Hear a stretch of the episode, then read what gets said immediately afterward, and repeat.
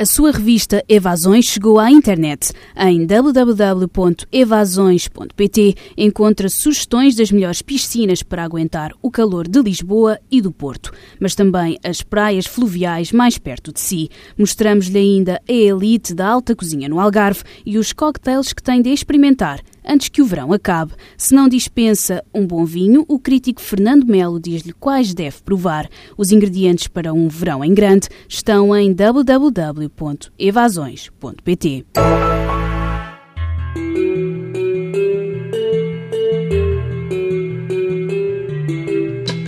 A secção Estilo do jornal El País anuncia a chegada das sapatilhas que se atam sozinhas.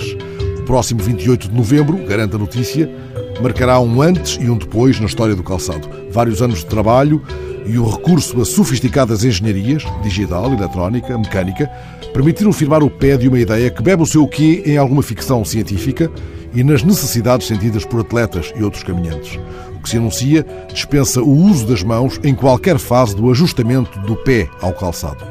O sistema agora desenvolvido não apenas define a laçada ideal, como concebe um sapato que sente em tempo real as necessidades do pé, de cada parte do pé. A notícia não explica se os múltiplos sensores têm resposta também para a comichão, se acionam um dispositivo que permita coçar os pés sem usar as mãos. O mais certo é que não.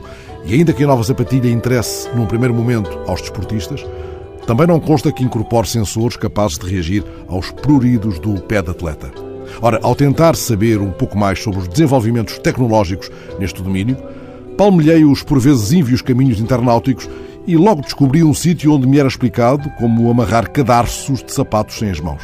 Cadarço é a fórmula brasileira para atacador e o método, reunidas algumas condições prévias, é infalível a tal ponto que podemos usá-lo para impressionar os incréus.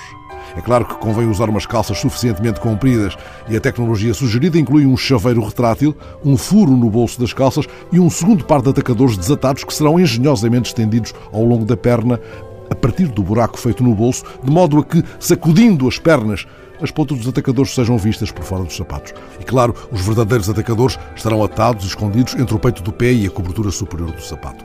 Este truque exige muita perícia manual e não alcança nem de perto nem de longe o brilho da proeza de Groucho Marx quando este bebeu champanhe por um sapato de Sofia Loren.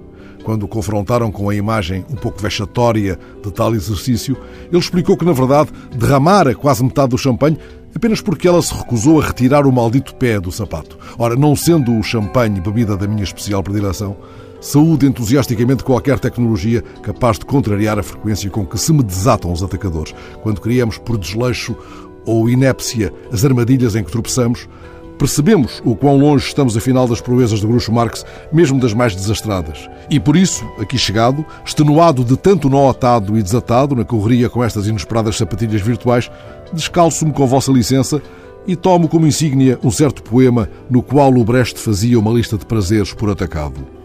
O primeiro olhar da janela de manhã, o velho livro de novo encontrado, rostos animados, neve, o mudar das estações, o jornal, o cão, a dialética, tomar duche, nadar, velha música, sapatos cômodos, compreender música nova, escrever, plantar, viajar, cantar, ser amável.